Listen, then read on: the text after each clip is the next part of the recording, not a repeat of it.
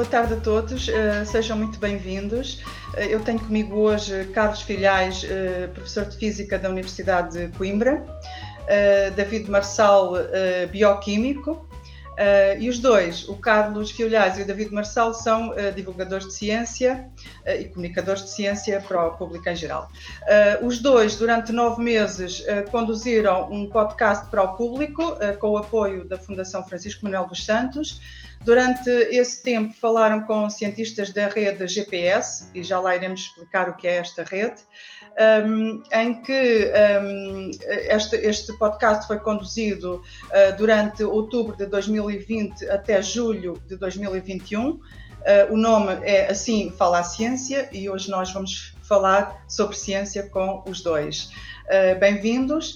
Uh, convido também quem nos estiver a seguir uh, no nosso canal de Facebook e no uh, YouTube que deixe as suas as perguntas, os seus comentários. Um, ehm, Carlos, começo por ti. esta, esta rede GPS não é propriamente a, a, famosa rede de localização por satélite. que rede é esta e qual foi o seu propósito? Bem, não é tão útil, mas também é muito útil. GPS uh, eh, designa aqui uh, Global Portuguese Scientists, em português, cientistas portugueses no mundo. É uma iniciativa da Fundação Francisco Manuel dos Santos, com alguns parceiros, uh, e surgiu de uma ideia que apresentei há alguns anos, de fazer o recenseamento dos cientistas portugueses que estão espalhados pelo globo. E, de facto, há bastantes. Há, há uh, já, está sempre a ser atualizado, uh, mas mais de 2 mil, e, além disso, há outras pessoas que se registaram, querem seguir a rede, portanto, e há cientistas nos sítios, digamos, enfim, mais prováveis e também dos mais improváveis. E, portanto, há uma diáspora científica, portuguesa científica no mundo, o que, enfim, resulta uh, de algumas circunstâncias, do crescimento da ciência em Portugal, transbordou para fora do país em várias disciplinas e, e, de facto, ao mundo todo. Encontramos cientistas portugueses no Japão, na Arábia Saudita, no Canadá, na América, no Brasil, na Argentina, em todo lado. Uh, mas, por outro lado, também mostra que uh, as oportunidades de ciência em Portugal não são assim tão grandes e, e, e, nós gostaríamos que fossem mais. Mas esta iniciativa permite-nos, enfim, estar em diálogo permanente com, com os cientistas portugueses lá fora, não apenas os cientistas que aqui estão, mas também e principalmente o público, quer dizer, aqui na seção lata do termo, eh, é fácil, é uma espécie de páginas amarelas, descobrir onde é que estão especialistas neste assunto ou naquele, mandar-lhes uma mensagem, e, e, e, de facto eu acho que é um mapa muito útil para, e nós neste podcast mostramos a utilidade, a quantidade de especialistas nos mais variados ramos de saber com quem podemos conversar e a conversa foi transmitida aqui uh, no público, uh, no podcast e também o resumo no jornal em papel. Foram conversas muito, muito interessantes. Foram 20 cientistas dessa rede GPS que ouvimos, 10 para o David, 10 para mim, e eu devo dizer que Gostei muito de conversar com, eh, enfim, os, os, os meus colegas que, que, estão pelo mundo fora e uma pessoa nunca sabe. Uh, uh, às vezes pensa-se que, que, sabemos até coisas da nossa disciplina, mas nunca sabemos o suficiente. E, portanto, esta foi uma maneira de comunicar saberes, foi uma maneira de partilhar saberes que está arquivado e, e, muitas coisas são intemporais. Eu recomendo que vão ao podcast do público e, e escolham a conversa. Tem um menu muito rico de 20 cientistas GPS uh, e, e escolham o tema que querem ouvir, a pessoa que querem ouvir e está lá à vossa disposição. Uh, uh, David, esta rede, uh, eu até penso que já tem 4.300 inscritos neste momento de 126 países. O que é que esta rede de cientistas, uma espécie de Facebook para os cientistas portugueses espalhados pelo mundo, mas também não é só para os cientistas, é também para, no fundo, quem seja amigo da ciência nesse sentido mais lato. Olhando para, esse, para essa informação, para estes dados, o que é que que retrato robô é que nos permite fazer sobre os, os, os investigadores portugueses? O que é que podemos saber com esta informação numa perspectiva legítima, claro? Bom, eh, de facto a rede não é apenas para os cientistas, eh, a rede é um ponto de encontro, é um ponto de encontro entre a nossa diáspora científica e a sociedade portuguesa, portanto, por isso qualquer pessoa se pode registar, embora haja um, digamos, um estatuto especial para os cientistas portugueses que têm um percurso internacional. E a, a, ideia é essa, é que, por exemplo, uma pessoa que esteja numa escola em Barcelos, num qualquer ponto, que agora dei um exemplo, mas podia dar outra, em Moimenta da Beira, é, no Algarve, em qualquer sítio do país, possa procurar um cientista português numa determinada área que esteja, que tenha um percurso internacional e possa convidá-lo para vir falar a uma escola no seu território de origem em Portugal. Portanto, a ideia é que seja um ponto de encontro, por isso não é um clube fechado dos cientistas portugueses no estrangeiro, é um clube muitíssimo aberto, um ponto de encontro. Um, e o retrato que se pode tirar dos cientistas portugueses, bom, nós podemos saber onde é que eles estão, onde é que eles estiveram, podemos saber um, não só os países, um, os países em que trabalham, em que investigam, mas também uh, saber que tipo de funções é que têm, um, que tipo de formação académica que têm, em que áreas é que, é que trabalham, um, a que se dedicam. Portanto, permite-nos uh, fazer eh, mais do que um retrato, um filme da diáspora científica portuguesa. Portanto, permite-nos saber a duração de uma experiência, a duração média, não é? De uma experiência do investigador português no estrangeiro, permite-nos saber uh, quanto tempo é que está num determinado país, porque a nossa diáspora científica não está parada em geral, não é? Muitos investigadores portugueses, depois de deixarem o nosso país para terem experiências no estrangeiro, alguns regressam a Portugal, mas outros continuam e têm experiências noutros países. Portanto, isso permite-nos uh, tentar perceber, por exemplo, investigadores de uma determinada área, para que países é que vão mais ou para que zonas do mundo é que vão mais. É esse tipo de, eu não lhe chamaria retrato, eu chamaria-lhe filme, porque os investigadores portugueses estão em movimento. É dinâmico, não é? Aliás, esta rede, o Global Portuguese Scientist, ela foi criada, penso que em 2016, e pouco tempo depois, eh, uma, a análise desses dados até indicava que o Reino Unido, os Estados Unidos e o Reino Unido, por exemplo, eram os países onde mais cientistas portugueses eh, se encontravam eh, naquele momento. Isso suponho que continuará a ser uma realidade, não?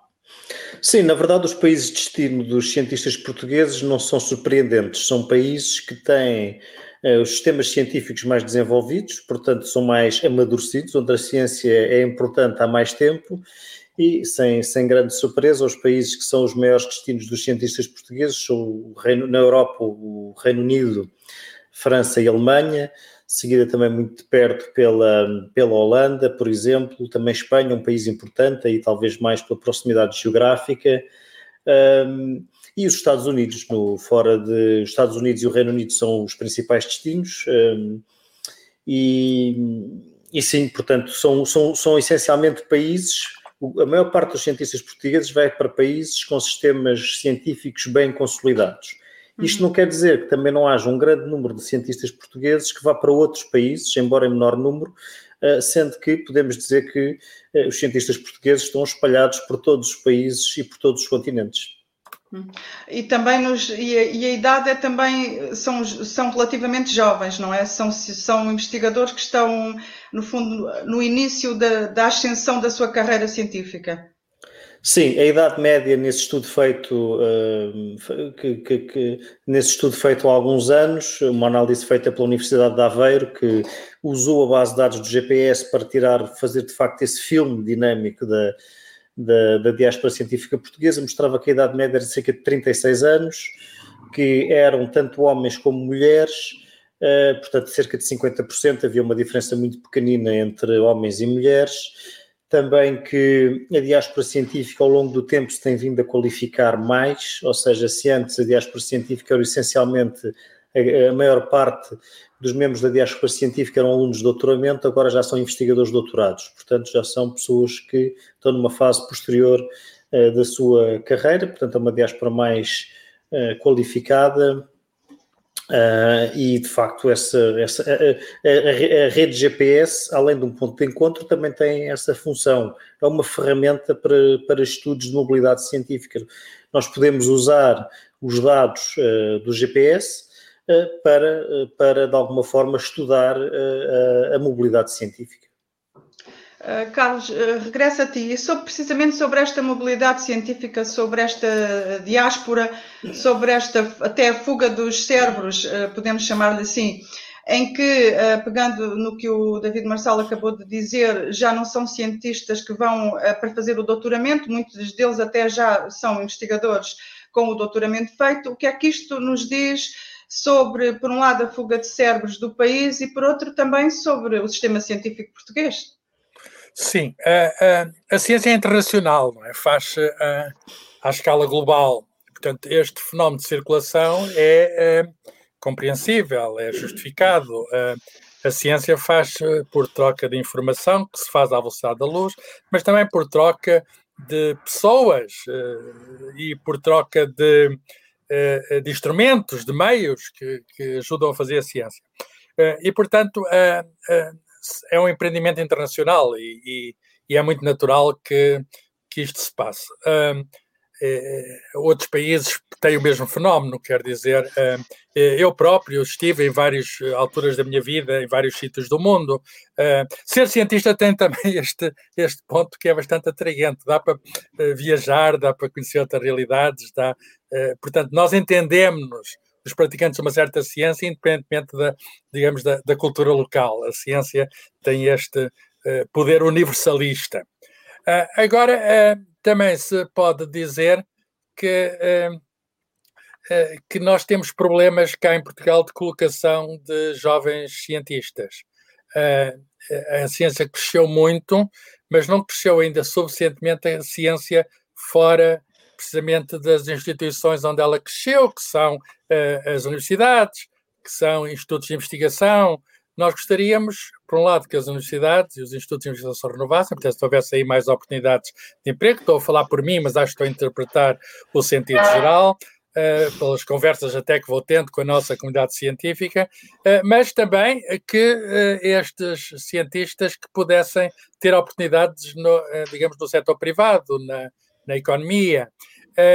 E nós sabemos, digamos, o, o, os problemas de, que temos tido nesse setor. Portanto, nós temos aqui um enorme potencial, uh, digamos, o, a parte, uh, a riqueza nacional são os nossos cérebros, e nós temos ao mesmo tempo este problema que é não, não, não termos, uh, digamos, a, a, possibilidade de, de lhes permitir o, o, o, exercício da criatividade, e a criatividade exerce principalmente em idades mais jovens, muitas vezes têm de eh, são mesmo, não é por escolha, são mesmo obrigados a ir para outros lados. Portanto, isto eh, é um pouco no futebol, no futebol os melhores jogadores, os melhores treinadores, é natural, ainda agora vimos a seleção portuguesa, a maior parte joga lá fora, senão a mesma totalidade dos 11 da equipa principal, mas às vezes eh, não é só não é só, digamos, a nata, são outras pessoas. Eu conheço vários casos de pessoas, enfim, de, com carreiras eventualmente até que não, pode, não se pode dizer que sejam de topo,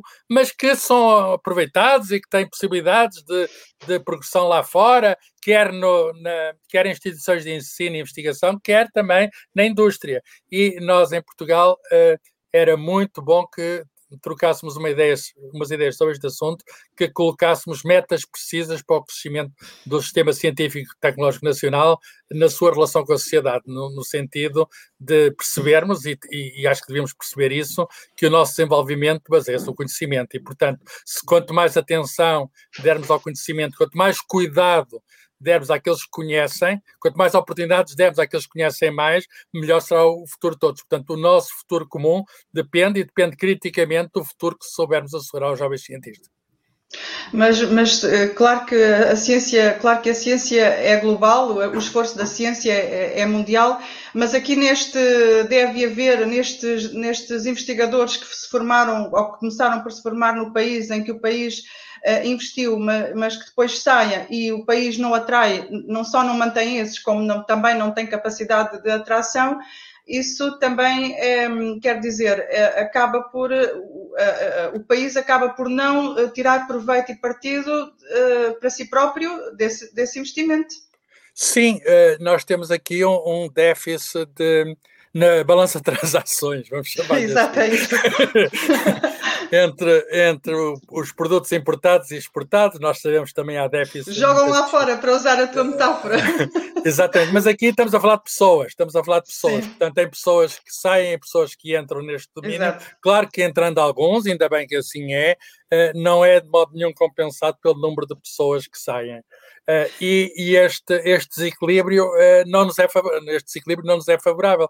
Como disseste bem, há, há grande investimento na, na formação de pessoas e depois serão outros que, que irão aproveitar. Também é verdade, manda dizer, que muito desse investimento é feito com fundos europeus, muita da formação de bolsas, etc. O que significa, digamos que, digamos, vamos chamar-lhe assim, o, o contribuinte europeu investe em Portugal e tem algum lucro. e, também não. Sim, sim. E, e, portanto, eh, de qualquer modo, vamos, vamos também, eh, enfim, ter, ter, ter esperança. Quer dizer, Portugal eh, não tem tem muita coisa que, que, o torna atraente, desde logo o clima, desde logo, digamos, a, digamos, a, enfim, toda a cultura e, digamos, a nossa, a nossa, nossa história, tudo isso. Nós somos um país uh, uh, atraente. Agora, nós temos de o fazer ainda mais atraente para a ciência e para os cientistas.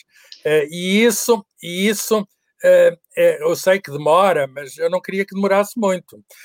eu, eu nisso sou um bocadinho impaciente, eu acho que já está a demorar tempo demais. Nós devíamos, de facto, uh, colocar objetivos uh, ambiciosos, ou nem sequer tem de ser muito ambiciosos, eu vou dar um número. Como, por exemplo? não, o investimento no, na ciência e tecnologia atualmente uhum. é 1,4%, já foi 1,6%, então até 1,4% do produto interno bruto. É uma pequena parcela, não é? É proporcional à nossa riqueza, que também não é das maiores e não tem evoluído extraordinariamente, mas a média europeia é 2,1%, portanto temos um déficit extraordinário relativamente, portanto aqui trata-se de trata-se de colocar mais dinheiro, na, mais investimento, vamos chamar-lhe assim, porque é mesmo isto, investimento na ciência e tecnologia, e a maior parte deste investimento, também é bom não esquecer, não é para equipamentos ou, ou edifícios, ou a maior parte do investimento da ciência é para as pessoas, porque uh, ciência faz-se a tempo inteiro. Ciência é, é um modo de vida. Uh, ciência é uma pessoa casar-se com os problemas e quase não dormir. quase não dormir porque, porque gosta daqueles problemas e então está com os problemas a noite toda. São os problemas, são os problemas bons. Uh, uh, David, precisamente, voltando aqui à diáspora dos cientistas, destes que, em que o país investiu um, ehm, e que foram para fora, o que é que, mesmo lá fora, de que, de que maneira é que os investigadores eh, portugueses podem contribuir para, para, para o seu país?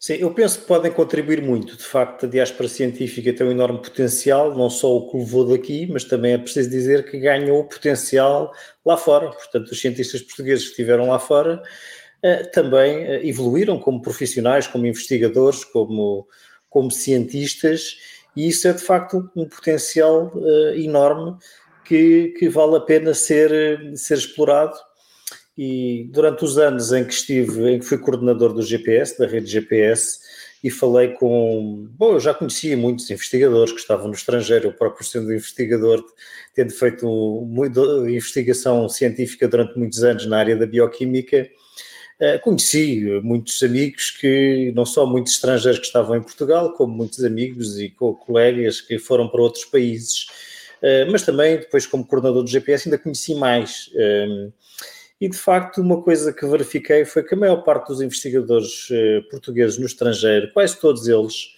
eh, gostariam de ter um pé em Portugal, de alguma forma gostariam de ter algum tipo de colaboração, seja colaboração do ponto de vista da comunicação de ciência, ou seja, participar no espaço público em ações de divulgação e popularização da ciência, sejam, sejam eventos, seja escrita de artigos em jornais, seja entrevistas, seja terem visibilidade nos médias, portanto, quase todos gostariam de ter um pé em Portugal. Uh, e muitos até estão disponíveis e interessados em terem colaborações com, com grupos portugueses, uh, que são boas colaborações neste momento. A, a ciência em Portugal desenvolveu-se muito nas últimas décadas, obviamente ainda não estamos ao nível dos que começaram décadas e décadas antes de nós, não é? Portanto, a ciência em Portugal é recente. De alguma forma, nós pode-se dizer que estivemos numa, com uma ciência muitíssimo pequena e muitíssimo fechada uh, até essencialmente ao 25 de Abril. Depois, a partir daí, especialmente depois com a entrada na, na, na comunidade europeia, é que a ciência realmente cresce e se internacionaliza.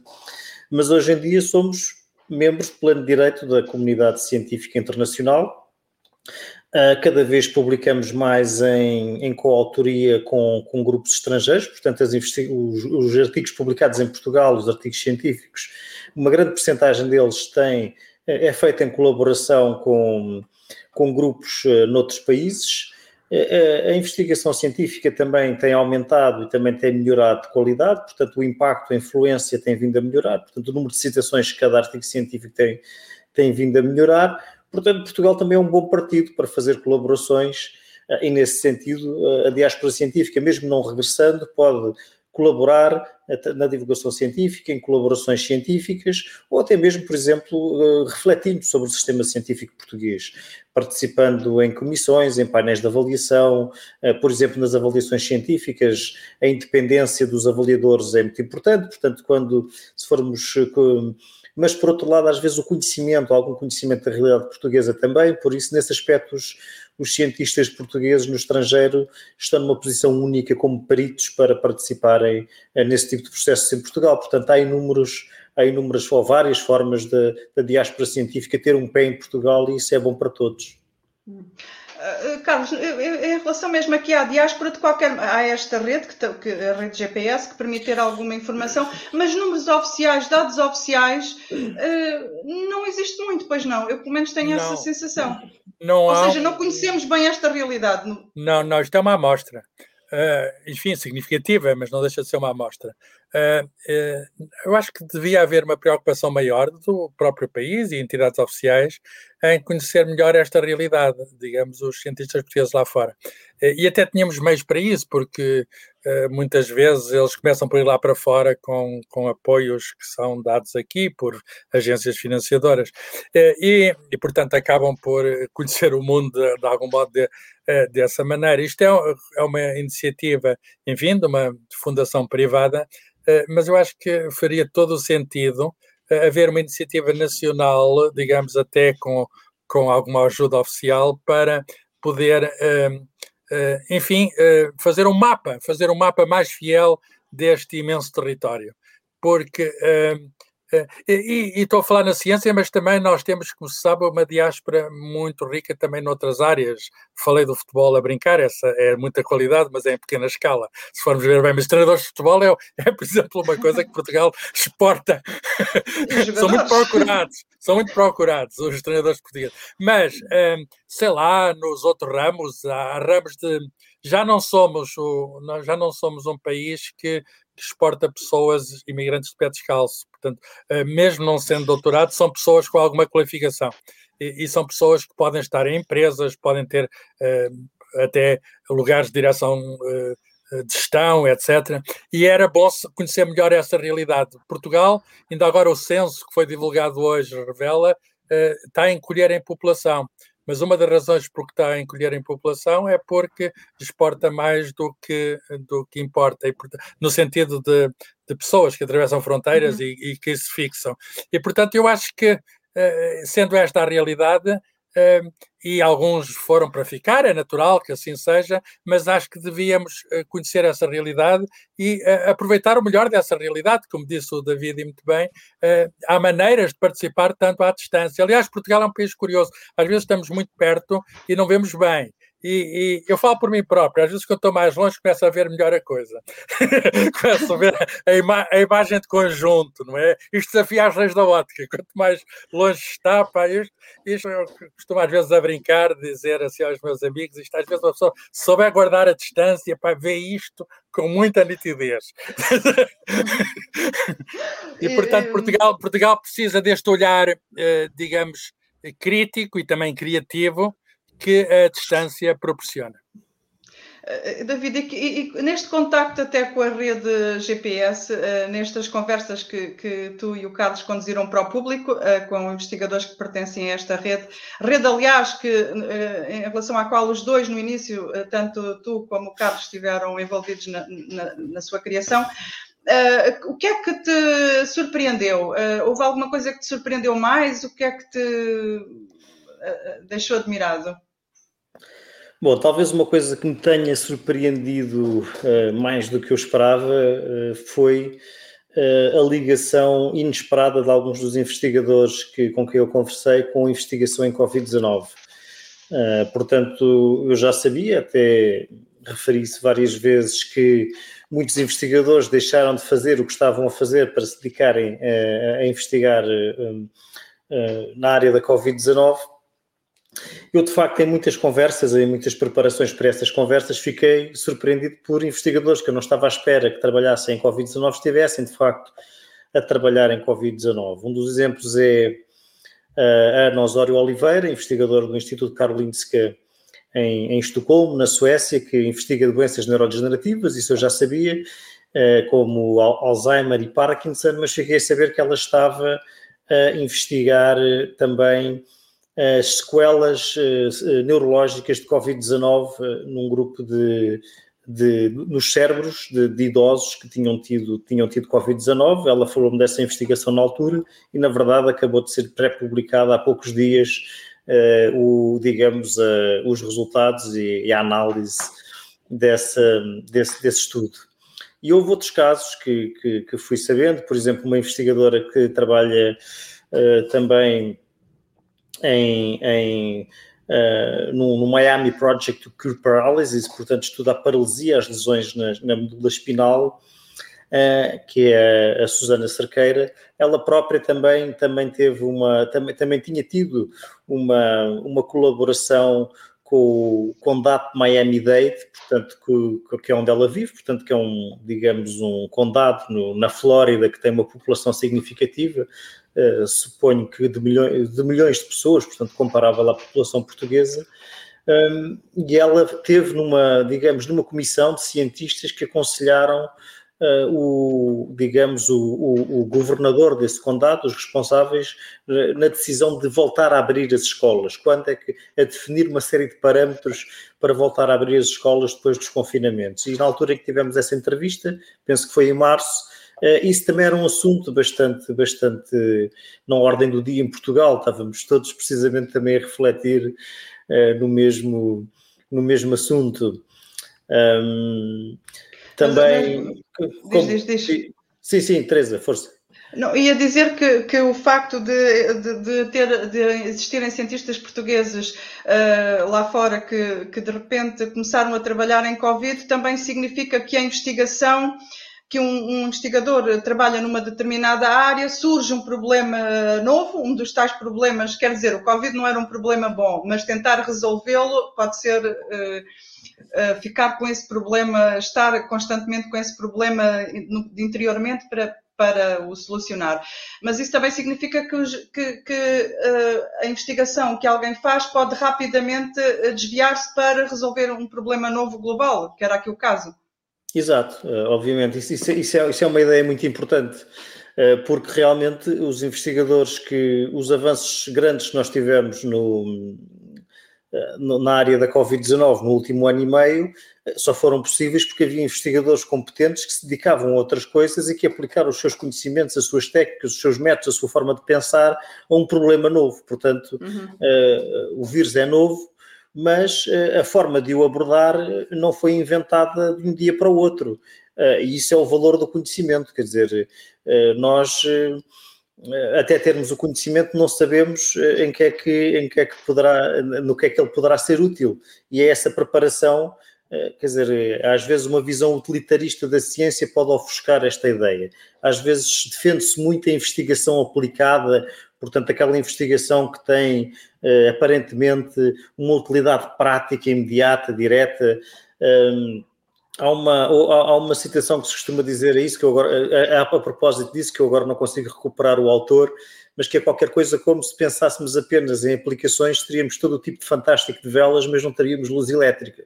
Portanto, às vezes nós não sabemos uh, o que, para que é que pode servir o conhecimento que nós poderemos vir a obter, é impossível eh, digamos, eh, determinar a utilidade potencial de conhecimento que nós ainda não temos e, por vezes, a, utilidade do conhecimento até é criada posteriormente.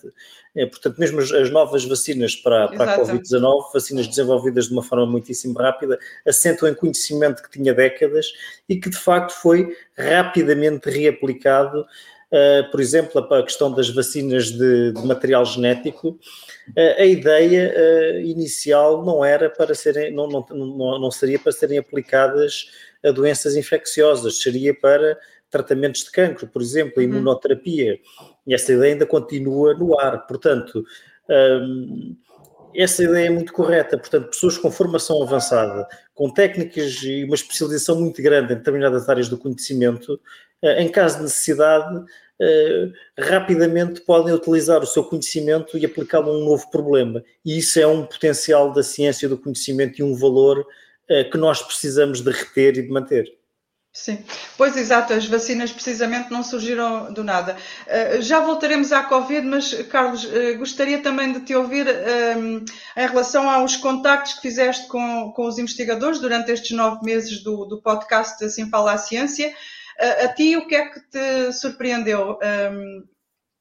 Bem, a, a, disponibilidade e a afabilidade dos investidores portugueses lá fora não me surpreendeu nada. Alguns deixaram o que estavam a fazer, incluindo investigar Covid, para vir falar, não connosco, mas com o público em geral, não é? O público tem uma marca também, não é? Isto é uma, uma iniciativa do público e eles uh, estão interessados no, em chegar ao público, não é?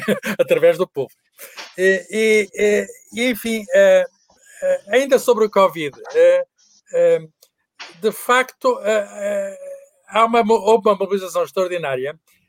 e, o, o vírus pode ser novo, mas o método científico já tem uns anos, não é? Já tem uns 400 anos, que é o tempo do, do Galileu, do Newton, e, e mas nós eh, vimos agora aplicar o, o método rapidamente e em força, para usar uma metáfora gasta, mas aqui era preciso, de facto, um, um esforço concentrado. A sociedade exigia, a sociedade exigia à comunidade científica que, que, que se mobilizasse, que fizesse, e de facto os cientistas não deixaram de ter fins de semana, muitos deles, e nas mais variadas disciplinas, não são apenas naqueles mais ligados, digamos, aos aspectos de biomedicina, porque o Covid é um acontecimento que mostra que a ciência também é variada e há muitas formas de conhecimento que são necessárias e úteis neste momento. Mas eu lembro uma conversa que tive com um dos investigadores portugueses um dos maiores investigadores portugueses uh, atualmente, que é Caetano Reis e Souza, que é um imunologista que está em Londres, uh, no Instituto Francis Crick, um dos maiores institutos de biomedicina da Inglaterra e do mundo, e é uma pessoa com grande experiência, com, com muitos artigos, muitas citações, talvez junto com António Damasio é dos cientistas portugueses digamos, com mais impacto no mundo. E a área dele é precisamente a imunologia. E, e, ele também começou a fazer coisas de Covid, relacionadas com o Covid, ele conhece bem o sistema imunitário.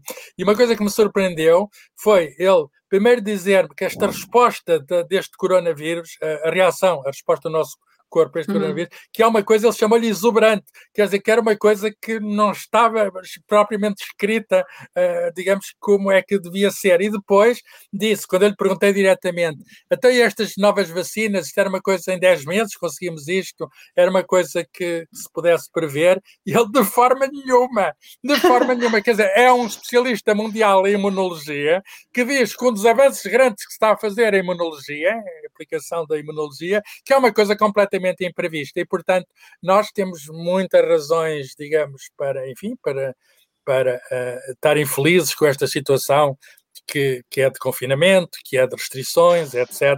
Uh, que, enfim, a nossa vida mudou muito, mas também temos razões para ter uh, alguma esperança neste esforço enorme de vacinação. Quando eu lhe perguntei, até aí já estão vacinados? Aí já estão vacinados? E ele, ele disse-me assim, e ele disse-me assim, uh, há algum tempo já. Portanto, nós todos sabemos que o Reino Unido começou com um processo de vacinação. Felizmente, no Reino Unido, falei com um investigador português numa das últimas conversas que está em Lancaster, que é um astrofísico. Perguntei-lhe pelos últimos números e ele diz: agora está a diminuir, agora está a diminuir, já vai a metade do último pico. E, portanto, a vacinação resulta. É, é preciso comunicar esta mensagem. A ciência, é, é, preciso ter confiança na ciência. A vacinação resulta e é, digamos, o, o, grande meio que temos para ver se ultrapassamos este, este evento. E, portanto, nós, quer dizer, eu apercebi-me que mesmo os especialistas que se interessam que se interessam, digamos, que se mobilizaram com este assunto, mesmo eles aprenderam coisas novas e rapidamente aquilo que aprenderam puseram ao nosso serviço. E isso é, só lhes podemos estar gratos por isso. Portanto, no fundo, a, a, a, uma, a, solução, a, solução ou as soluções têm de vir, serão políticas, mas têm de vir, em última análise, mas têm de vir da ciência. Uh, para crises mundiais. O, o, o, conhecimento novo exige um método que eu chamo-lhe velho. o que significa o, método é velho porque não há nenhum método novo, porque este método dá bons resultados. Eh, uhum. E, portanto, eh, é um, é um, a nossa sociedade mudou completamente, primeiro com a chamada Revolução Científica no século XVI, XVII, e depois, enfim, em consequência disso, às vezes não se vê a consequência direta, mas é a consequência disso, a Revolução Industrial, que, que começa, digamos, com com, enfim, com combustíveis, com as máquinas a vapor, etc., eh, combustíveis fósseis, carvão, etc., mas rapidamente passa para máquinas elétricas ou eletromagnéticas e hoje vivemos no tempo das máquinas eletrónicas. E, e este processo, digamos, de aplicação do conhecimento, hoje não há nenhuma tecnologia que não venha do conhecimento. Hoje já não se fazem geringonças, digamos assim, uh, tipo sopardal, a juntar peças a ver se resulta, não. Hoje em dia, qualquer objeto, sei lá, um, um, um um telemóvel, um, um tablet, qualquer coisa, tem uh, tecnologia, uh, tem tecnologia baseada em ciência fundamental, em física quântica, por exemplo, e no futuro vai continuar a ser assim. aquilo que chamamos inovação resulta do conhecimento profundo do mundo em que vivemos. Isto diz respeito à física, mas também diz respeito, digamos, ao nosso próprio corpo, porque nós somos uma parte do mundo e cada vez sabemos mais, embora estando, evidentemente, haverá sempre questões e há muitas questões que não sabemos, mas há, há, há questões sobre nós próprios, o funcionamento do cérebro, por exemplo, o funcionamento desse sistema complexo que é o sistema imunitário, eh, são questões que a ciência está a fazer avanços, mas avanços que ainda são eh, enfim, deixam o apetite para mais avanços. E, e, e nosso, posso dizer isto com alguma. Nós não podemos prever o futuro, mas há previsões que são relativamente seguras de fazer. Nós vamos saber mais, e, e, agora não é garantido, mas temos a esperança de poder viver melhor sabendo mais. Uma coisa é certa, no passado tem sido assim, foi sempre assim. Soubemos mais e, apesar de eu sei de haver desigualdades, temos vivido mais tempo e também, em média, melhor. Em média, melhor. É, é, às vezes olhamos só, digamos, para o nosso umbigo, mas se formos ver o globo, se formos ver o globo, digamos, apesar das desigualdades, eu sei, estou consciente das desigualdades, mas o desenvolvimento é um facto, felizmente, para, enfim, para muita gente que passou da miséria para a classe média, embora média baixa, mas com a esperança de poder viver melhor nos tempos seguintes. Eh, respondendo aqui uma pergunta uh, de, um, de, uma pessoa, de alguém que nos está a ouvir sobre o podcast, o podcast terminou agora em julho, mas os, todos os episódios estão disponíveis uh, no site do público, portanto podem sempre, quem quiser, pode sempre voltar a ouvir todos os podcasts, incluindo os que foram aqui mencionados, dos investigadores que foram aqui mencionados. Eh, tanto, uh, David, tanto tu como o Carlos, em relação à, à Covid-19 e à divulgação científica, ou seja, o Carlos também mencionou aqui que os investigadores portugueses um, ehm, que estão espalhados pelo mundo e mesmo em Portugal uh, estão neste momento disponíveis e gostam também de, de divulgar o que fazem ao público em geral. Uh, os dois, tu, tu, e o Carlos, publicaram precisamente um livro de divulgação científica chamado Apanhados uh, pelo Vírus, e esses avanços uh, já davam conta desses avanços uh, da ciência uh, no vosso livro e, e até das, da surpresa que da surpresa ou se calhar da surpresa esperada que foi esta pandemia, não? Sim, por um lado, a pandemia foi uma surpresa esperada, pode-se dizer isso, porque uh, o tipo de episódio que aconteceu, que foi a passagem de um vírus de um hospedeiro animal para o ser humano, é um, são, é um tipo de, de evento relativamente, relativamente frequente, desde que os seres humanos vivem em grande proximidade com os animais, ou seja, desde a domesticação dos animais há cerca de 10 mil anos, a domesticação dos animais e das plantas, coisa que permitiu o desenvolvimento de sociedades como a nossa, em que há podcasts, mas também criou grandes desafios para o nosso sistema imunitário. Eh, e no caso concreto dos, do, deste tipo de vírus, os beta-coronavírus, eh, tem havido, o que nós temos assistido é um salto interespécies de 10 em 10 anos começou com o SARS original em 2001, 2003, um problema relativamente contido, também aparentemente com uma origem geográfica na mesma área, na zona da China. Depois, 10 anos depois, o MERS, portanto, o Síndrome Respiratório Agudo do Médio Oriente, 2010, dois, por volta de 2010, e depois em 2019, 2020, aconteceu o SARS-CoV-2. Portanto, de alguma forma era esperado, de alguma forma já, teria, já tinha havido muitas previsões, muitos avisos de muitas pessoas que, que, diziam que nós nos devíamos preparar melhor para pandemias. Aliás, na, na sequência do SARS original, foi criada uma coligação para a preparação para pandemias que visa precisamente financiar investigação para nos preparar para pandemias.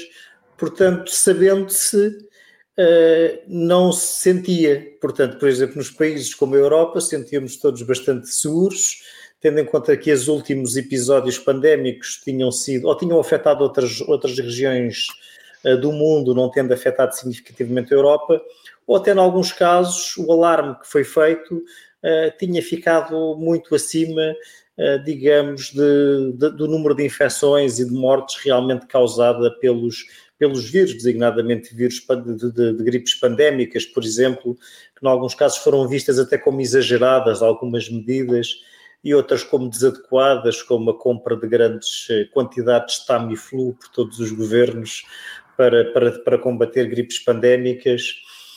Portanto, estando, estando à espera, sendo previsível, não havia um sentimento de que isso pudesse atingir a Europa e um país como Portugal. Portanto, de alguma forma, penso que fomos muito apanhados de surpresa, apesar de haver uh, indicações de que uma coisa destas podia acontecer. Hum.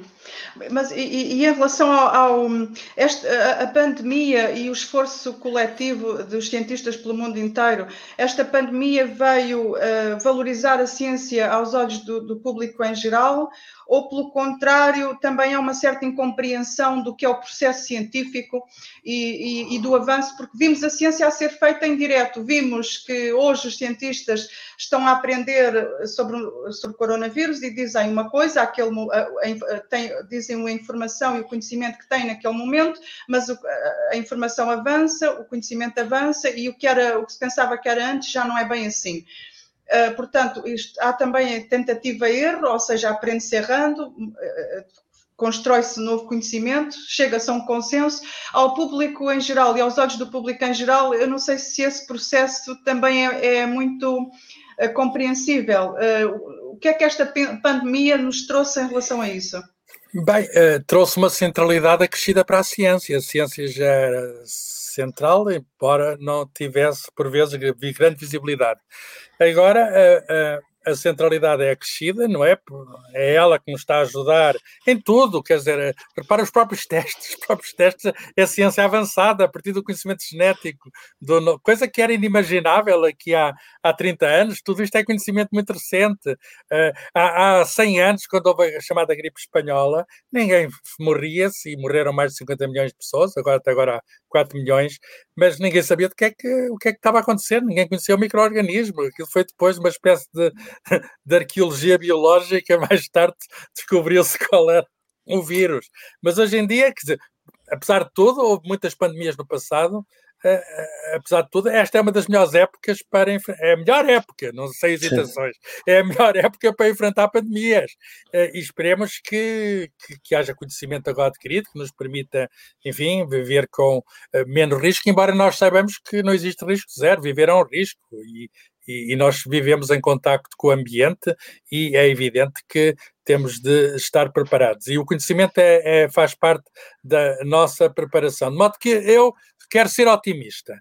Eu hum. quero acreditar que a ciência vai ser cada vez, uma vez que é necessária para as nossas vidas, vai ser cada vez, o seu papel vai ser cada vez mais reconhecido. Agora, não tenho ilusões também, quer dizer, o meu otimismo não é ingênuo. Uh, e, e, nós sabemos que que, enfim, que nós todos, todos, uns mais que outros, uns evidentemente muito mais que outros, porque há um lado irracional.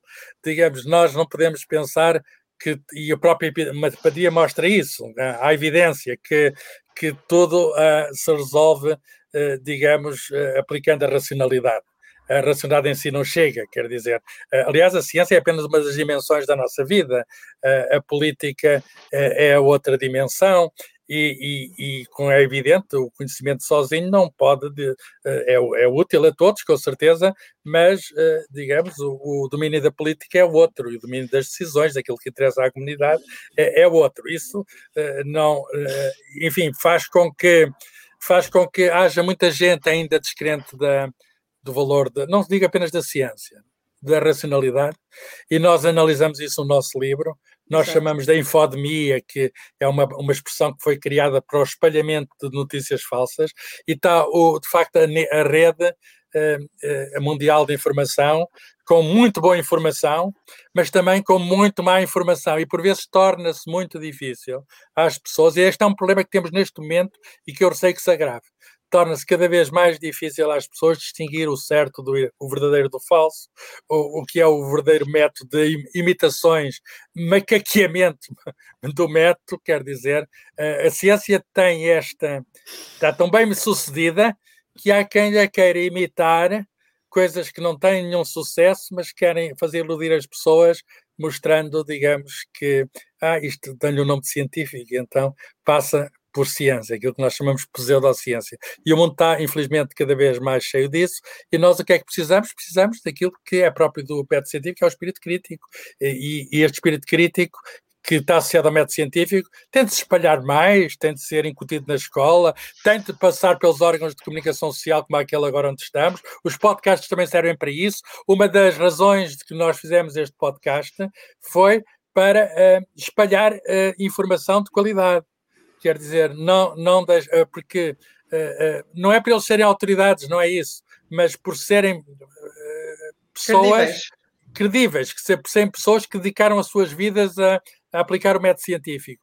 E isso confere-lhes um, o poder, são pessoas também humildes. O cientista não é arrogante. Os verdadeiros cientistas, eu conheço algo, conheço bastantes, são pessoas que também, quando não sabem, dizem não sabem. Isso notou-se também por vezes no podcast. Então isto assim, assim, e ele diz, isso não sei. E isso é uma prova de humildade, porque não sabemos, mas queremos saber.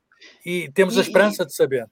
E isso tem a ver com a incompreensão de como funciona a ciência, do, do processo científico, por vezes, ou seja, a apropriação de, uh, dessa incerteza ou desse não sei por, para divulgar e disseminar a pseudociência e até correntes anticiência? A ciência, a ciência pode dizer que não sabe, mas está interessada em saber e tem um método para o saber. E esse método hum. passa muito, passa muito pela confirmação que a comunidade dá. No final é a confirmação que a comunidade dá ao novo conhecimento. Não, a ciência não é aquilo que um cientista diz, por isso é que há muita confusão. Ah, há aqui um resultado, um artigo. Isso, não, quer dizer, é uma peça da ciência, mas não passa de uma peça. São precisos vários artigos para tornar o conhecimento sólido. É, é preciso um uma, uma, Exatamente, é um consenso. E o consenso, há quando decisões que os cientistas não se entendem. Não é verdade o, o, o, consenso emerge. Nós temos uma maneira de saber distinguir o certo do errado. Precisamos, demora um bocadinho. Às vezes assistimos em direto a essas discussões, mas da discussão nasce a luz. Não é preciso unanimidade, porque haverá sempre, sei lá, pessoas transfugas por algumas razões. Cientistas são humanos e, portanto, têm também os seus defeitos. Mas, eh, a certa altura, assenta a poeira e nós vemos coisas que não sabíamos antes e que passam a ser património comum de conhecimento e que depois têm uh, aplicações podem vir a ter, não é, não é obrigatório que tenham, mas podem vir a ter aplicações. E, portanto, a, a, ciência não responde a todas as perguntas, mas é um meio muito sólido de responder a algumas perguntas sobre o mundo. E, e, e este exemplo do, digamos, da pandemia é um exemplo particularmente bom que eu acho que uh, deve ser visto e os resultados devem frutificar. Aliás, o, o, David também mencionou há bocado uh, que uma das uh, investigadoras com quem falou uh, estava a, aconselhar politicamente em relação a, aos ao encerramento das escolas eh, em Miami. Eh, em Portugal, o que é que vimos em relação a esse, neste aspecto dos cientistas, e o Carlos também mencionou os cientistas a aconselharem os políticos. Em Portugal, o que é que vimos em relação a este aspecto? Vimos que, vimos as famosas reuniões do Infarmed, vimos muitos investigadores a falar, mas a síntese desse conhecimento depois é feita por, pelos políticos eh, à vez, ou seja, há aqui uma, uma lacuna no país uh, David? Sim, não há uma tradição consolidada de aconselhamento científico em Portugal, também a ciência é recente. Uh, temos poucos, ou se calhar não temos nenhum órgão colegial científico com estatuto próprio, portanto que tenha um estatuto social e um peso que o habilite por, eh, digamos, que o habilite por reconhecimento social a ser uma voz independente e que o poder político tem que levar em conta, como existe, por exemplo, no Reino Unido, a Royal Society, por exemplo, a qual uh, pertence o Caetano Souza, é um dos membros portugueses da Royal Society, portanto, a sociedade que foi presidida pelo Newton, e é o primeiro, é preciso ver, é o primeiro desde há 200 anos. é o primeiro português desde há 200 anos. Isto mostra que a ciência portuguesa está a chegar aos, às instituições mais fortes, etc., mas está a chegar, digamos, ainda em pequena quantidade. E, e, e, é preciso também ver isso. Nós esperemos que mais portugueses entrem para a Royal Society, a sociedade onde também temos Charles Darwin e outros tantos. Portanto, não temos uma tradição de aconselhamento sim, uh, científico. E no, e no, caso específico, o que faltou foi, e é preciso dizer duas coisas: cabe à ciência aconselhar e cabe ao poder político decidir. E o poder político até tem uma legitimidade completamente diferente, não, se, não assenta nas provas, embora, se quiser, uh, digamos, um, fazer aquilo que é do interesse da maioria das pessoas, uh, tenderá a seguir o aconselhamento científico mas no limite o poder cabe ao poder político decidir e cabe à ciência aconselhar. Mas no limite, se quisermos, o poder político até pode dizer não queremos saber nada do aconselhamento científico, mas vamos fazer precisamente o contrário. Fez, fez, fez o Trump, por exemplo, ou Bolsonaro. Sim.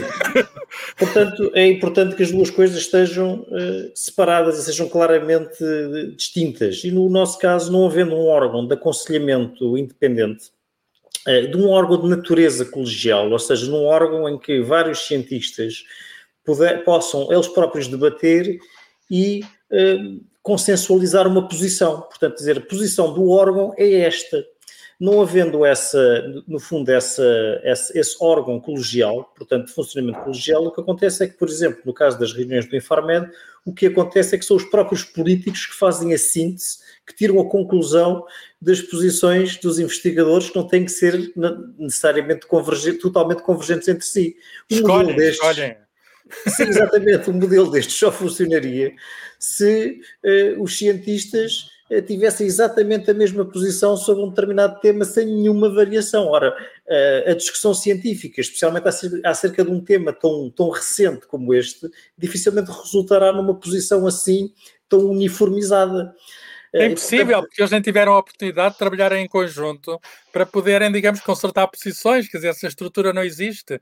E, portanto, há, há aqui uma, um déficit de ligação entre, entre, digamos, neste caso, governo e, e comunidade científica, mas não é apenas este. Eh, eu diria outros órgãos, por exemplo, a própria Assembleia da República, o próprio Presidente da República, quer dizer, faz todo o sentido que estes órgãos órgãos de soberania próprios, tenham meios de aconselhamento científicos próprios. E, e, e, é assim que funciona, por exemplo, sei lá, em países com maior desenvolvimento, e é por isso é que nós, eh, enfim, eu sei que todos os países têm percursos coincidentes e faz parte, digamos, da, da própria natureza humana nada ser linear mas nós vemos em que há países com, com uma tradição científica mais consolidada do que outros e que, sei lá, pensemos na Royal Society. O chefe, da, o presidente da Royal Society tem uma legitimidade que lhe é dada pela história. Ele representa, digamos, os, não só os melhores cérebros de agora, mas os melhores cérebros da história. E, de algum modo, eu perguntei um dia ao, ao presidente da Royal Society português, um prémio Nobel, de, inglês, Prémio Nobel da Medicina, Sir Paul Nurse. Ah, então vai falar com o Ministro da Ciência britânico, que lá chama Secretário de Estado da Ciência. Não, não, eu falo diretamente com o Primeiro-Ministro. E eu, eu, eu pensei assim, mas vocês também falam com a Rainha. porque, porque, porque, de facto, a, a ciência, eu, eu sei que há problemas também na Grã-Bretanha, eu sei que há pessoas que duvidam disto e daquilo, e que até eh, enfim, que a controvérsia é, é, é, dentro da ciência e fora da ciência é a coisa mais humana que há. Mas apesar de tudo, acho que estão mais bem preparados para uh, alguns países da Europa, estão mais bem preparados do que nós, e acho que era tempo de nós pensarmos nas nossas instituições, tempos para reforçarmos o nosso sistema, ligar mais a ciência à sociedade e ligar mais a ciência à sociedade passa por este entrosamento melhor entre o poder e o centro de decisão. E esse, e esse, e Entre o poder e a ciência, digamos, entre a decisão e a ciência. E, isso significa ter um, um, órgão independente que funcione de uma forma permanente, não ser pontual, não ser, ou seja, ser consistente ao longo do tempo. Por exemplo, agora lembraram-se de um, de um, como é que se chama aquilo? Conselho Nacional, de Ciência e Tecnologia, que reuniu, enfim, de um, de um dia para o outro e constituiu-se de um momento para o outro, depois não sei se voltou a reunir, acho que não, mas quer dizer, as coisas não podem ser feitas assim aos, aos arremedos. Uh, as coisas não podem ser feitas porque há uma oportunidade, ali o, digamos, era a bazuca, a oportunidade, quer dizer, eu gostava, por exemplo, falando de bazuca, que houvesse uh, ali, digamos, uma, uma, uma maior presença em objetivos da, se fossem mais visíveis os objetivos em ciência e tecnologia, objetivos de desenvolvimento, mas eu pergunto a, a presidentes de institutos de investigação, diretores, pergunto a reitores, pergunto a etc., e eles não veem ali nada que, ou não veem ali muito, vamos ser generosos, não veem ali muito que digam, ah, agora é que a ciência vai ter um empurrão, agora é que a ciência vai subir. Não, portanto, eu receio que apesar de, de enfim, de haver questões que em Portugal até correram bem, a vacinação está a correr bem, é justo dizê-lo, mas que receio que, enfim, que não, não, não, não aprendamos o suficiente com aquilo que se está a passar. Uh, uh, gostava ainda, aliás, uh, esta questão do aconselhamento científico dos políticos foi recorrente, ou pelo menos bastantes vezes, Carlos, fizeste esta pergunta aos cientistas com quem falaste, nomeadamente tinhas bastante curiosidade em relação ao Reino Unido. Sim, e, e, e, eu coloquei a questão até nas páginas do público e artigos da opinião, dizer assim, uh, mas estas reuniões do Infarmed representam verdadeiramente aquilo que é um conselho científico? A verdade é que não. E eu fui mais longe que isso. Eu disse, estes, a ciência está a ser usada como um meio, digamos, de dizer que a ciência é isto. Por outras palavras, a, a ciência está de algum modo, está a haver aqui um certo manuseamento da ciência. Ora bem, a, a ciência em Portugal, sendo relativamente recente, digamos, expandiu-se muito nos últimos 30 anos, etc., ainda não se consolidou o suficiente para ter uma autoridade própria, para ter uma voz própria. A comunidade científica não é suficientemente forte, até por causa daquela, eh, enfim, daquele diáspora que estamos a falar, que muitos estão lá fora e, e os processos de ligação não são uh, muito visíveis e fortes, uh, não é suficientemente forte para nós podermos dizer este cientista eh, representa, digamos, a comunidade científica. Por exemplo, nos Estados Unidos, o Dr. Fauci é muito respeitado, porque sabem que tem toda uma história de combate à SIDA, representa, digamos, é, é um, é um cientista mesmo, é uma voz, digamos, que nem o Trump conseguiu tirá-lo dali, apesar de, digamos, de algumas coisas que disse e que o teve, teve de ouvir. Nós não temos uma figura não temos uma figura que seja desse modo, que tenha esse peso institucional. E, portanto, e era bom que houvesse um conselho científico de, de, de, de, para esta situação de emergência e para outras coisas. Por exemplo, pensando no nosso desenvolvimento, eventuais prioridades, eh, sobre recursos naturais, por exemplo, fala-se muito no mar, fala-se muito na floresta, fala-se muito num certo número de coisas, mas, digamos, isso é o que, qual é a opinião da comunidade científica sobre isso? Uh, a comunidade científica é crescente, continua a crescer, e também devia crescer a sua opinião sobre, digamos, as coisas que interessam ao país. Uh, gostava ainda de voltar à desinformação e à pseudociência e ao, e ao, vosso livro Apanhados pelo Vírus, mas na verdade tem, tem, outro, tem um outro livro, é um tema, um outro livro chamado Inimigos da Ciência, é, é um tema também que vos é muito uh, caro. Um, David, consideras que a pandemia uh, trouxe, lançou os demónios, os tais demónios, o mundo infestado de demónios de que o Carl Sagan falava sobre a pseudociência, a anticiência? Consideras que a pandemia da Covid-19 uh, lançou mais demónios pelo mundo em relação à pseudociência ou, na verdade, eles estavam, eles estavam todos mais sossegados e, e a pandemia só, só, os trouxe só os tornou mais visíveis? Eu diria que é a segunda hipótese a, pandemia, de facto, eh, eh, deu mais destaque à ciência e, como efeito indireto, à pseudociência, não é? Portanto, acabou por ser uma lupa, revelou, uh, deu, de facto, colocou a ciência numa, numa centralidade acrescida, como disse o Carlos, mas também, pelo interesse acrescido das pessoas em termos científicos, também a pseudociência acabou por se infiltrar apresentando-se como científica, portanto, de alguma forma também deu mais visibilidade à pseudociência. Uh, portanto, eu, eu não, não, creio que, que a pseudociência uh, tenha sido inventada ou, ou que tenha tido um, um, grande acréscimo com, com a pandemia. Na verdade, o nível de disparates que existem sobre pseudociência são uma coisa brutal, notável, incrível, inacreditável, desde há muitos anos. Uh, portanto, talvez a pandemia os tenha tornado uh, algo mais visíveis, mas aquilo que se passa e que se passou durante anos em consultórios de terapeutas alternativos, aquilo que dizem às pessoas sobre mesinhas não comprovadas pela ciência e muitas vezes comprovadas que são prejudiciais para tratar todo o género de, de problemas, um, a quimiofobia, o receio dos produtos químicos e uma apologia dos produtos naturais, uma dicotomia sem qualquer sentido, porque há coisas que são naturais que são extremamente tóxicas e perigosas e há coisas que são sintetizadas pelo homem que nos podem até salvar dos perigos dessas, dessas coisas que existem na natureza. Portanto, uh, toda, toda, uh, todo, todo um conjunto de teorias de conspiração delirantes Uh, quer dizer, são, são, tudo coisas que existem há anos. Os movimentos anti-vacinas não, não existem agora. Uh, pensamento anticientífico que vai, ao, que vai ao ponto de negar a forma da Terra, dizendo que ela é plana, também não surgiu no último ano. Uh, de alguma forma, talvez o que, tenha, o que se tenha tornado mais claro no último ano é quão mais claro para a generalidade das pessoas, porque já era claro há muito tempo é quão prejudicial à saúde pública estas ideias podem ser. Quer dizer, e, e, eu acho que isso ficou muitíssimo bem patente no último ano, para quem quiser estar atento, uh, e como uh, as campanhas de desinformação assentes em pseudociência são um, perigo para a saúde pública e devem ser levadas a sério. E uhum. já agora, acrescentando aqui uma outra dimensão, é incompreensível que em Portugal as autoridades de saúde que pedem às pessoas que acreditem na ciência, que acreditem uh, na segurança, nos ensaios clínicos das vacinas, são as mesmas autoridades de saúde, mais ou menos, que passam. Uh, que passam cédulas profissionais a terapeutas alternativos que exercem medicinas que não funcionam.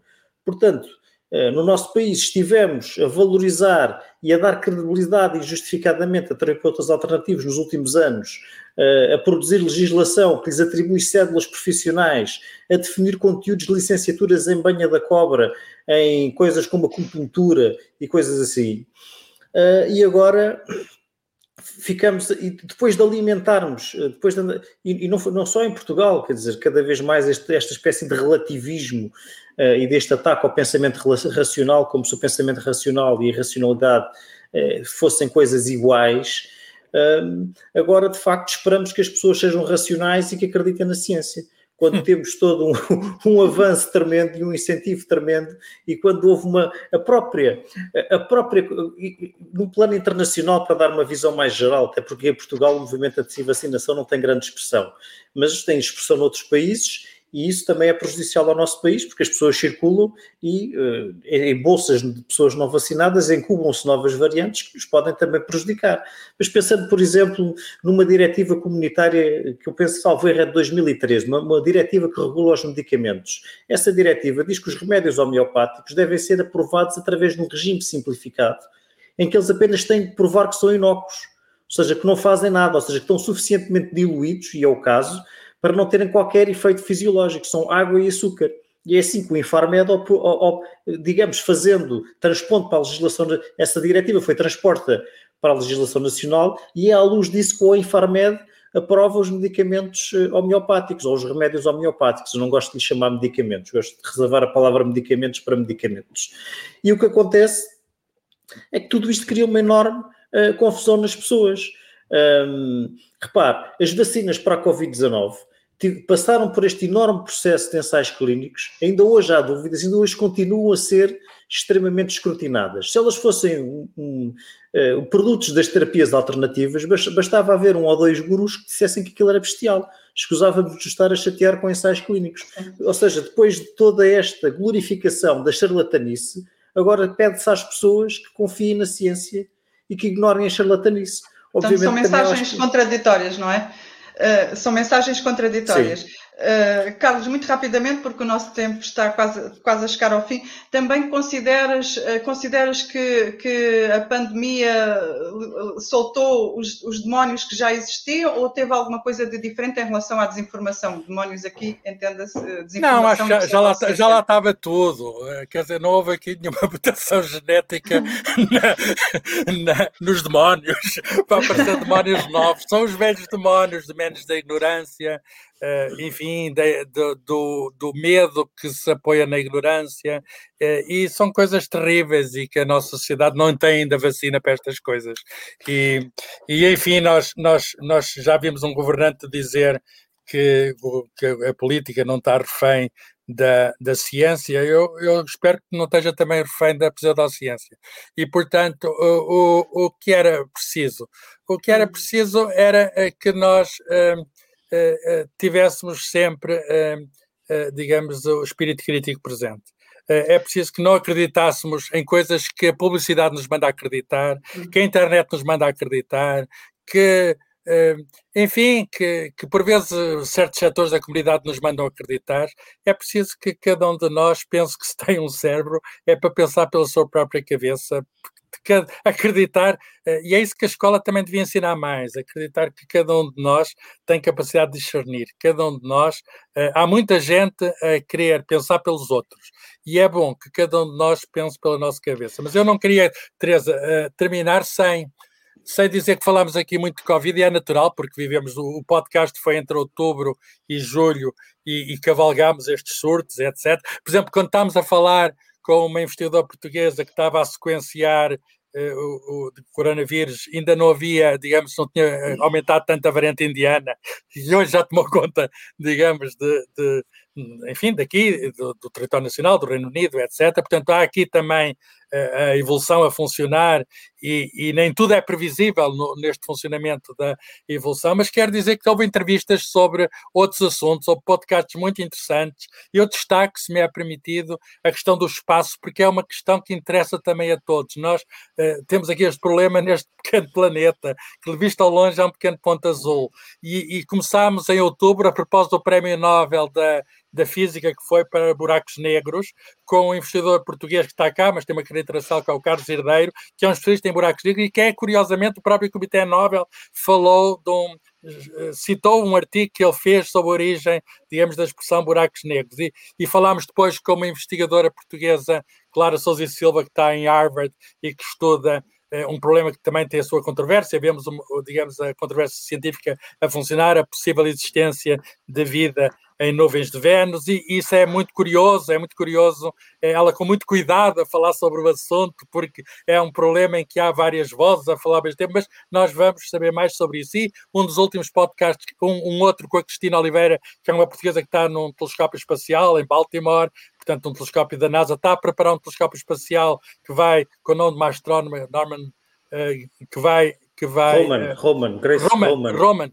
Roman, que vai, que vai uh, para o ar daqui por cinco anos e está a ser preparado. Estas questões demoram muito, portanto, é uma, digamos, uma fotógrafa do espaço que vai revelar novos mundos ao mundo. E um dos, um dos últimos, eh, um dos últimos, eu gostei muito também, que é o David Sobral, um português que está no Reino Unido e que vê o universo primitivo, galáxias, eh, as primeiras galáxias a formarem-se. Uma, a uma delas ele deu o nome de CR7, de Cristóvão Ronaldo, mas significa aqui Cosmic Redshift 7 e, e foi muito curioso ver o entusiasmo com Não que é ele falou dessa. Não, é Cosmic Redshift, mas CR7, se formos à, se formos à internet, tem, várias, tem vários é significados. Um deles, um deles é de uma galáxia descoberta por uma equipa onde está um português, uma equipa dirigida por um português. E, portanto, o, o espaço é imenso.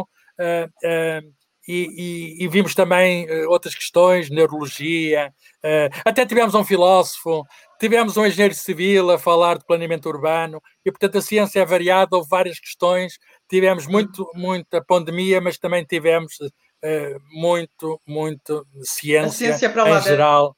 A ciência para lá, portanto, nós vimos que a comunidade científica portuguesa no estrangeiro e também cá, porque entrevistar pessoas que estão cá e que estiveram lá fora, está viva e recomenda-se. E recomenda-se. Portanto, se virem uh, uh, ali, não se prestar atenção. Uh, David, mesmo as palavras finais, que, que, o que levas dessa, desta experiência, muito rapidamente? Bom, eu se calhar terminava com uma história uh, que me surpreendeu também muito, retomando a pergunta inicial, que foi quando foi de uma conversa com o Carlos, com o Caetano Reis e Souza, uh, em que ele contou que de facto no, no, no, no, no Instituto CRIC, eh, onde ele trabalha, eh, que eles montaram, além da investigação que eles fazem, eles eh, à volta, à volta de tudo da Covid-19, eles também montaram um sistema para vacinar pessoas, portanto, naquele esforço de vacinação com voluntários do próprio Instituto, portanto, eles transformaram-se num, num, num posto de vacinação. E um dos voluntários que participava nesse posto de vacinação era o Peter Ratcliffe, Prémio Nobel da Medicina, portanto, uma pessoa aí podia ser vacinada por um Prémio Nobel da Medicina o que eu acho que também é alguma coisa com muita os graça. Cientistas, os mostra... cientistas são capazes de fazer grandes coisas. Ainda agora uma matemática ganhou a medalha olímpica de ciclismo em estrada. É fantástico, uma matemática suíça. E é uma bela maneira de terminarmos com a, com a, a esperança uh, na ciência. Agradeço uh, aos dois, Carlos Filhais, David Marçal, uh, e agradeço também a todas as pessoas que estiveram a seguir-nos e a ouvir-nos. uma muito boa tarde. Este programa teve o apoio da Fundação Francisco Manuel dos Santos. O público fica no ouvido.